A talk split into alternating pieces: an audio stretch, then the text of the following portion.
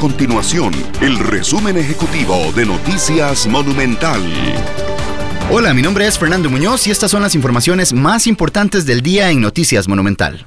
La Organización Mundial de la Salud, la OMS, dijo hoy que el coronavirus causante del COVID-19 ya puede definirse como una pandemia.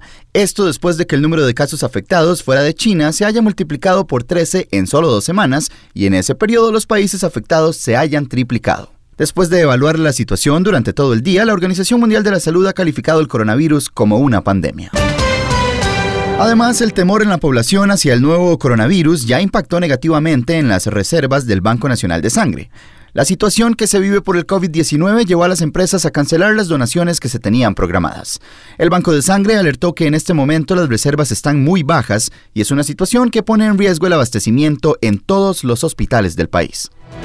Estas y otras informaciones las puede encontrar en nuestro sitio web www.monumental.co.cr. Nuestro compromiso es mantener a Costa Rica informada. Esto fue el resumen ejecutivo de Noticias Monumental.